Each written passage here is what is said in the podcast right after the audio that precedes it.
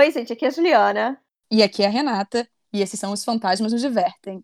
Gente, esse é o nosso último susto dos fantasminos do mês. Então a gente quer começar agradecendo as nossas fantasminas do Catarse, que são. Sim. Eu, falei no último episódio, mas você quer falar elas agora? Eu falo. São a Keita, a Daniers, a Ana e também a Vanessa. Tem uma fantasmina aí que não é uma fantasmina, que é o Eric, que é meu noivo, que tá ajudando a gente também, mas é isso. Obrigada, amigo Eric. Olha só, gente, é... se, vocês te... se vocês notarem algo diferente no áudio, é que a gente tá de quarentena, obviamente, como todo mundo. Então nós estamos gravando de casa, cada uma de sua respectiva casa. Estamos contando com a ajuda da internet, então estamos aprendendo a lidar com isso. É o primeiro episódio que a gente Sim. grava assim. E antes, só para deixar logo no início, se alguém quiser mandar alguma história pra gente, porque a gente vai ler os e-mails de vocês, é só mandar para fantasmasdivertem@gmail.com e a gente lê no futuro episódio.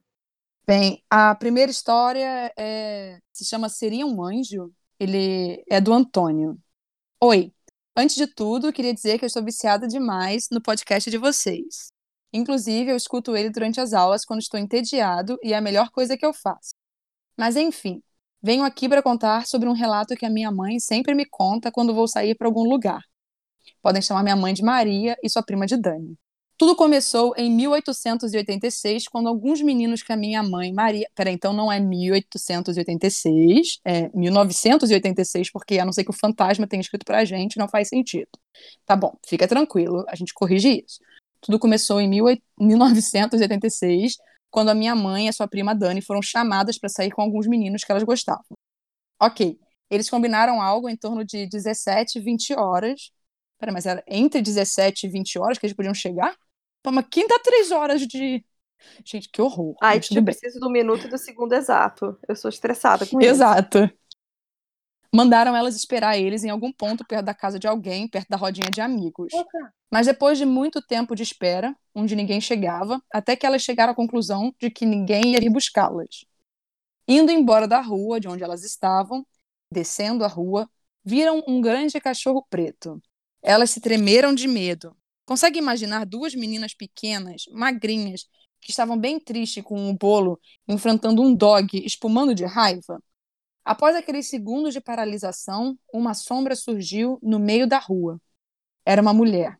Ela vestia roupas curtas, batom vermelho marcado e uma linda bota que aparentava ser de couro. Ela fazia carinho no cachorro como se fosse dela. Então, ela falou com as meninas: Vamos, ele não vai fazer nada. Incrivelmente, a mulher transmitia uma paz enorme para elas. Sentiam que era alguém que realmente era confiável. Então, decidiram dar um voto de confiança para a mulher. A mulher comentou sobre o bolo que os meninos deram para ela, e as meninas assumiram que estavam meio abatidas, mas a estranha desconhecida falou: Não se preocupe, tudo volta nessa vida, ou até na próxima. Elas apenas aceitaram o que a mulher disse e seguiram o caminho. Após uma longa caminhada, chegaram na entrada do parque e havia um grupo de meninos que estavam fumando algo e bebendo. Infelizmente, era o único caminho possível para a volta da casa. A mulher acalmou minha mãe e a prima. Vai ficar tudo bem. Eles não irão fazer nada, mas quando chegarem em casa, rezem uma Ave Maria, ok? Minha mãe e prima se encheram de coragem e atravessaram a rua. O cachorro estava atrás delas, como se fosse atacar os homens se eles mexessem com elas. Mas graças a Deus, nada aconteceu. Ao atravessar o perigo, olharam para trás para ter certeza de que tudo acabou mesmo. E, para surpresa delas, a mulher e o cachorro tinham sumido. Minha mãe e sua prima saíram correndo para a casa do meu avô. Chegaram muito bem, e a primeira coisa que fizeram quando estavam em casa foi obedecer o pedido da mulher e rezar o que a mulher pediu. Enfim, esse foi o relato. Acho que não foi algo super medonho, mas foi algo bem esquisito que rolou na vida dela. Um beijão para vocês duas. Gente, eu quero dizer que quando eu estava no Chile com uma amiga minha, é, a gente foi para SM Town, que é um, um festival de K-pop de uma agência coreana. E lá nós estávamos indo para o estádio onde foi realizado o festival e nós duas fomos seguidas, adotadas por um dog preto durante uns 15 a 20 minutos. Ele foi acompanhando a gente até quase perto do estádio. E a gente ficou chamando ele de nosso anjo da guarda, sabe? Sei lá. O cachorro tava seguindo Sim, a gente, os gente. bichinhos são sempre Foi- bonzinhos. Eu amo bichinhos. Exato. Foi maravilhoso. Bom. Então, sim, é isso. Pode ir. Agora eu vou pro e-mail da Larissa de novo, que ela começou. Oi de novo. E o nome do e-mail é Casa666. Oi, gente. Avisei que tinha bastante histórias. Essa aconteceu comigo e com uma prima. Foi tão pesado que até hoje ninguém, exceto meu pai, acredita em nós, pois não, porém não tocamos mais nesse assunto. Quando eu tinha uns 9 anos e minha prima 15, nós morávamos em uma casa de número 666. Sim, é real, nem o pessoal dos Correios acreditava. Era uma casa simples e foi extremamente barata. 5 mil reais foi o preço que meu pai pagou. Na casa morávamos eu, meus pais, meu irmão e minha prima. A casa ficava no fundo do terreno e tinha um quintal razoavelmente grande. Então meus pais decidiram construir uma casa na parte da frente para que meus avós morassem com a gente. Então foi esse o cenário que tudo aconteceu. Estávamos na casa dos fundos e a casa da frente em construção. Nesse dia específico, minha avó estava dormindo na minha casa e acabou passando mal durante a madrugada. Então, por volta das três e meia da manhã, meus pais, junto com meu irmão, foram levá-la para o médico, ficando somente eu e minha prima em casa.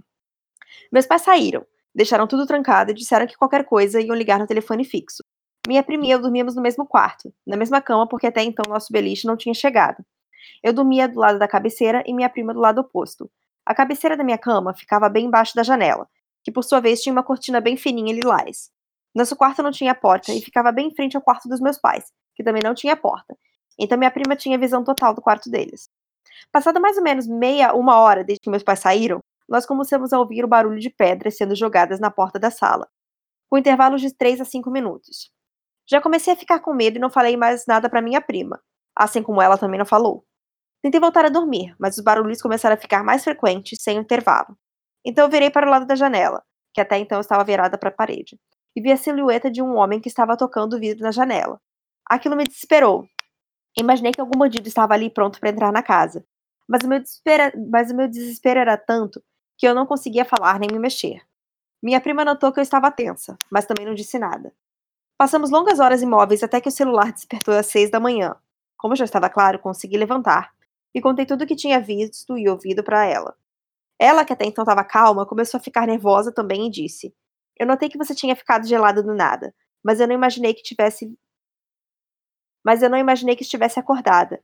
Não quis te falar nada porque achei que estava sonhando. Mas quando estava escuro, eu vi uma sombra no quarto da sua mãe. Essa sombra abriu a gaveta do guarda-roupas, ficou em pé, olhou para mim por alguns segundos e simplesmente sumiu. Fiquei tão assustada que acredito que tenha desmaiado, porque só acordei agora com o despertador. Eu, que já estava assustada, quase tive um troço ali mesmo. Levantamos da cama e eu já abri as cortinas e as janelas.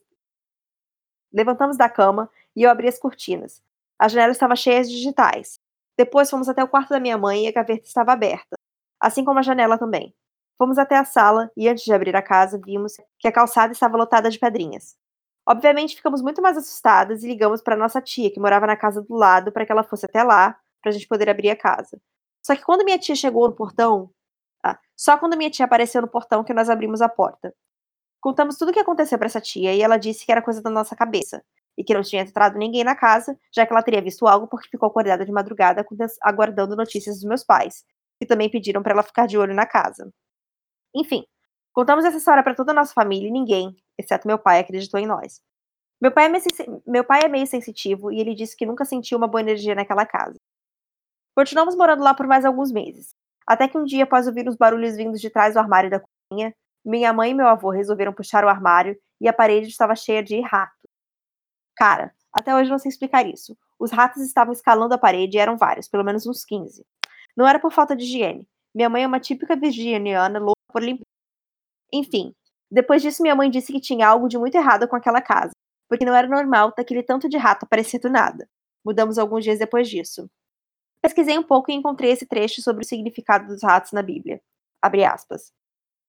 Simbolizam para os cristãos com as passagens da Bíblia que datam por volta de 3 mil anos, seres impuros e temíveis. Os homens de Deus devem se afastar dessas criaturas. No Levítico da Bíblia é dito que, dentre os animais que se arrastam pelo chão, são os seguintes que os, os que consideram imundos, todas as espécies de ratos, toupeiras, lagartos grandes, crocodilos, entre outros. Talvez tenha, isso signifique algo, talvez não, mas achei interessante comentar. Essa história, até hoje não sei quem era ou o que era. Só sei que tem arrepio sempre que passo por lá. Minha tia continua morando do lado, então pelo menos uma vez ao mês eu passo perto dessa casa. Tá. Ah, ela deu o endereço Nossa. aqui, caso a gente quiser, mas eu não vou colocar. mas tá aqui melhor o endereço não. da casa. É, ela falou, caso, ela falou, caso vocês queiram ver como a casa está atualmente, que dá pra jogar no Google Maps, né? Aí ela botou, na época era só uma casa simples de madeira, hoje é um sobrado. É isso, meninas, espero que gostem, tem muitas outras para mandar ainda. Beijos, Larissa. Obrigada, Larissa. Nossa senhora. Medo, é... né? Imagina, primeiro, eu acho, eu acho roedores bonitinhos, né? A gente já teve essa discussão algumas vezes. Mas Sim. eu ia ter muito medo. Imagina se 15 ratos atrás de uma porta, atrás de um armário. Isso me lembra do flautista, né? É verdade. É só isso que isso me lembra, mas é assustador. É. A Larissa, ela disse que vou mandar mais e-mails e, bem, ela fez isso, gente. Ela mandou mais e-mails. É, então vamos lá. O trabalho feito para minha mãe, parte 1. Porque são dois e-mails, tem a parte 1 e a parte 2, mas a gente vai ler as duas partes, tá bom? Vamos lá. Uhum. Vocês vão enjoar de mim já já. KKKK. Mas eu amo esse tema e tenho muitas histórias. Nem todas são minhas, graças a Deus, mas essa em particular é a que me deixa apavorada até hoje. E eu presenciei muitas das coisas que irei relatar aqui. Vamos lá. Vou enviar em partes porque é uma história meio longa. Vocês podem contar de forma resumida se preferirem. N não, Larissa, a gente tem preguiça, na verdade, de ficar resumindo a história dos outros. A verdade é essa. É, não vamos resumir. vamos contar tudo. Lemos na íntegra. Uns... Exatamente. Há uns três, quatro anos atrás, minha mãe, que era uma pessoa super feliz, comunicativa e com uma saúde de ferro, caiu em uma depressão profunda. Ela praticamente não saía da cama mais, não lavava os cabelos por ter medo de fechar os olhos no banho, toda noite acordava gritando com falta de ar, reclamava de muita dor de cabeça, como se tivessem agulhas no seu cérebro. Guardem essa parte, porque é bem importante. Eu trabalhava na época e precisei largar o emprego para ficar com ela, que ela já não conseguia ficar em casa sozinha. Foi um período muito complicado. Meu pai era o único com emprego e gastávamos horrores com remédios e médicos, mas nada parecia fazer efeito algum. Até que um dia, um cliente do meu pai disse que precisava muito falar com ele em particular, que era um assunto muito sério. Meu pai levou ele para uma sala e então o rapaz começou. Eu não sei se você acredita nessas coisas, mas eu preciso mesmo te contar isso. Você sabe que eu sou do candomblé, né? Frequento um terreiro aqui perto e os meus guias estão quase me deixando louco. Eles querem que eu te avise sobre a sua esposa. Eu sei que tem algo acontecendo com ela, e não é o que os médicos estão dizendo. Foi coisa feita. Fizeram algo muito ruim para ela. E eu não sei te dizer o que é, mas foi feito no terreiro que eu frequento por seres baixos. E você tem até o fim do ano para desmanchar que sua esposa não vai durar muito mais que isso. Meu pai ficou sem saber o que responder, porque até então ele não acreditava nessas coisas, mas agradeceu o rapaz e disse que iria procurar uma igreja. E o rapaz disse: No candomblé foi feito e só lá que você consegue desmanchar. E foi embora. Passou mais ou menos uma semana disso e uma amiga foi lá em casa me visitar e visitar minha mãe. Algumas horas depois, a mãe dela foi buscá-la e, por já ter passado por uma depressão, pediu para falar com a minha mãe. Elas conversaram um pouco e depois de um tempo eu levei mãe e filha até o portão. Percebi que a Helena, mãe da minha amiga, estava estranha. Então ela disse: Lari, não sei como você vai reagir a isso, se vai acreditar ou não, mas não vou conseguir dormir essa noite se não falar isso para você. Eu fiquei preocupada e falei para ela dizer o que era, e ela começou. Você sabe que eu tive depressão por muitos anos na minha vida, né? Bom, isso que sua mãe está sentindo não tem nada a ver com depressão. Já vi trabalhos agindo antes e sei reconhecer um quando vejo. Frequento há muitos anos o candomblé e tenho certeza absoluta que fizeram algo para sua mãe. E foi algo muito forte e muito ruim. Então vá atrás de um terreiro o mais rápido possível. Fiquei em choque, agradecida a ela pelo aviso e entrei em casa. Pedi para ir no mercado com meu pai, deixamos meu irmão cuidando da minha mãe e saímos. No carro, contei tudo o que Helena tinha dito. E até então eu não sabia sobre o aviso do cliente dele. E ele, nessa hora, me contou sobre o rapaz. Mas meu pai continuava cético em relação a isso. Discutimos um pouco e resolvemos que levaríamos a minha mãe até uma Índia que já havia feito remédios à base de ervas para o meu irmão. Fomos até lá no fim de semana seguinte. Quando a Índia, que já é uma senhorinha, botou os olhos na minha mãe, ela se arrepiou inteira e falou: Fia, isso não é depressão, não. Nenhum chá que eu fizer vai resolver. Foi coisa feita. Mas eu posso ajudar a desmanchar. Ela então passou uma pequena lista de coisas que deveríamos levar para ela.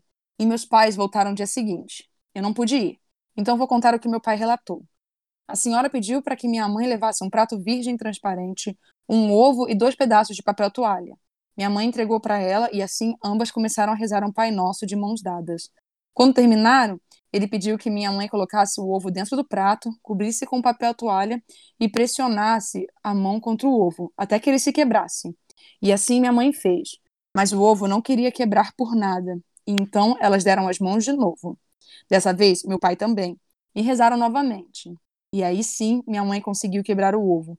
E quando tirou o papel toalha de cima, veio o susto.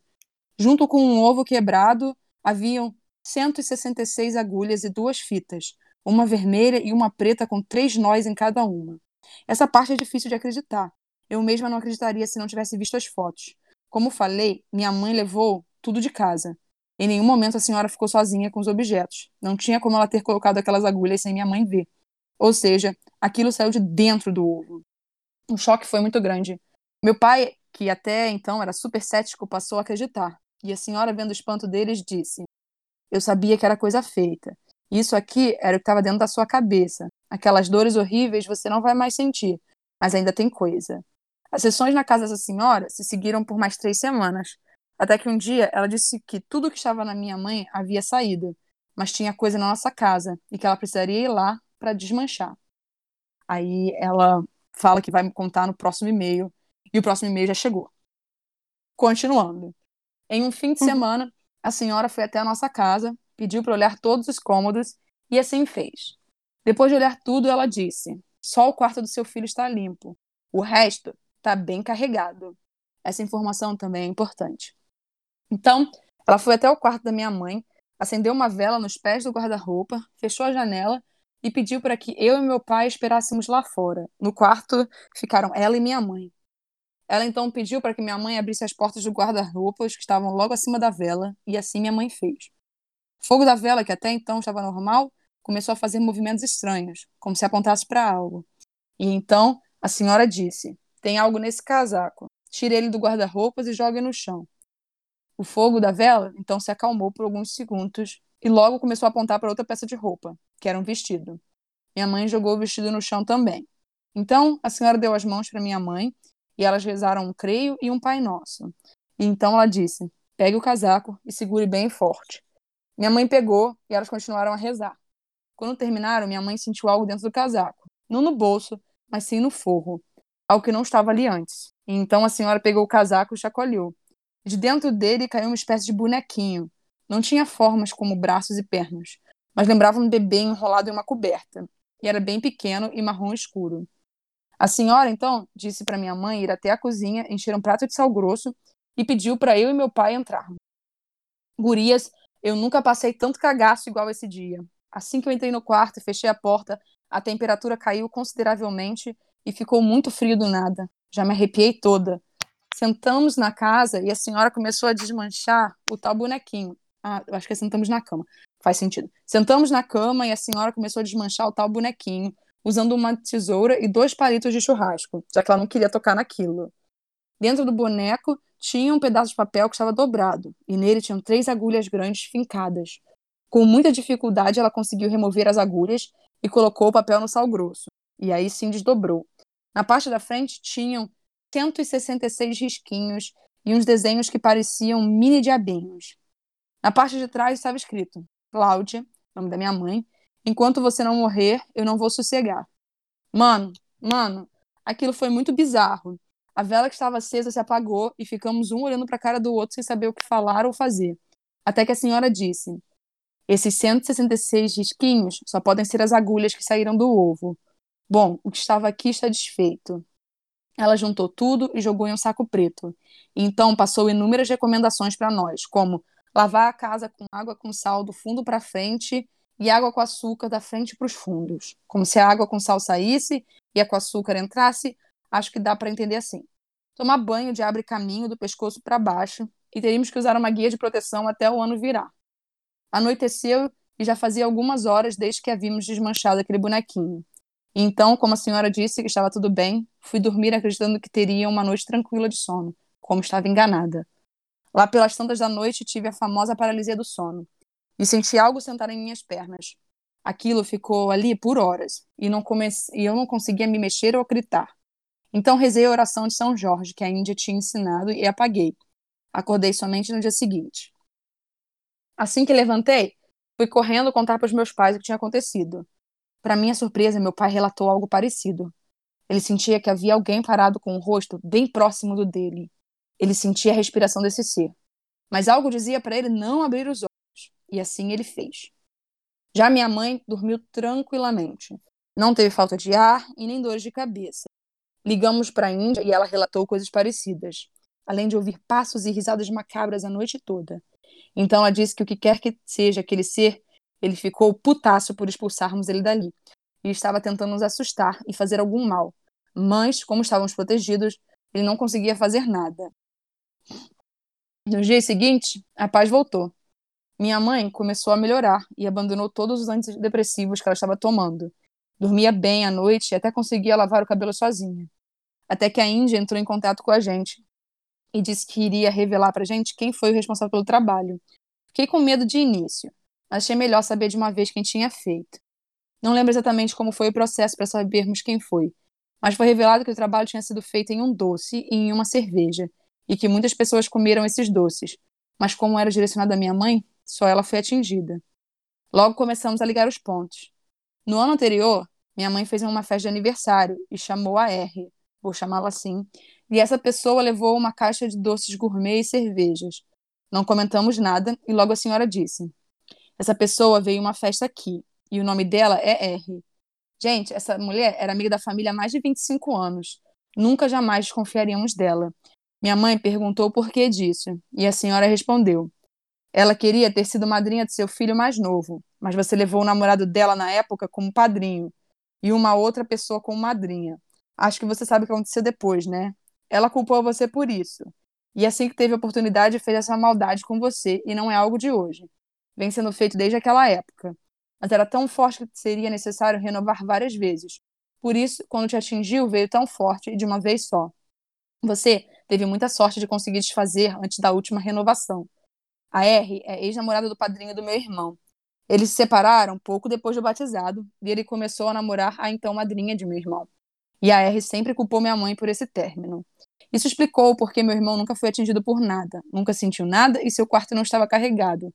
O objetivo dela era matar minha mãe e destruir nossa família. Tudo isso por pura maldade. Diferente da dona Celina, que não gosta de falar sobre essas coisas para não atrair, quem é ouvinte recorrente vai entender essa. Eu gosto de contar essa história como uma forma de aviso. A gente nunca conhece 100% alguém. A Juliana tá rindo aí. Você quer falar, Juliana? Eu tô rindo porque, gente, é, a gente tem curiosidade, não adianta. Sim. E temos que ter muito cuidado com quem deixamos entrar em nossas vidas. Fica o alerta aí. Cuidado com os docinhos que aquela sua amiga te deu.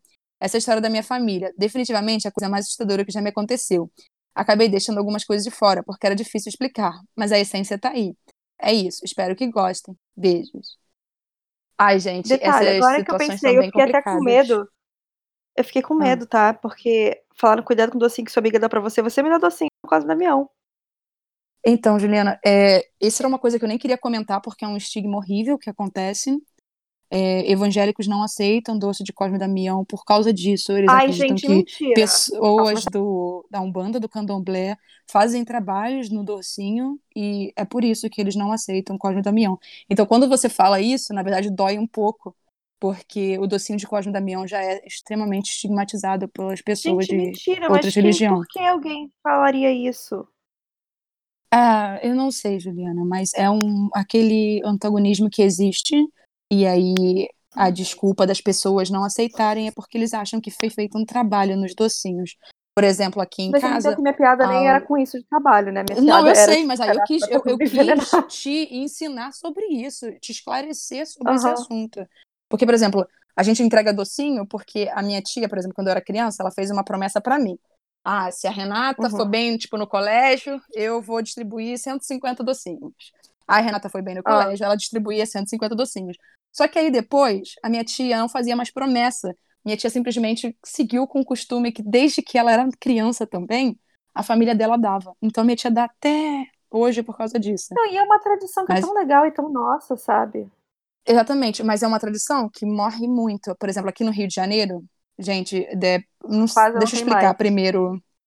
Não, tem muito, tem muito no Rio de Janeiro. Você não vê Sério? porque na zona norte é pesada. Na zona norte, raiz de fato é pesada. A Grande Tijuca tem, mas não é muito. Mas no resto da Zona Norte é muito cheio. Isso se tornou uma tradição que está muito ainda forte na periferia.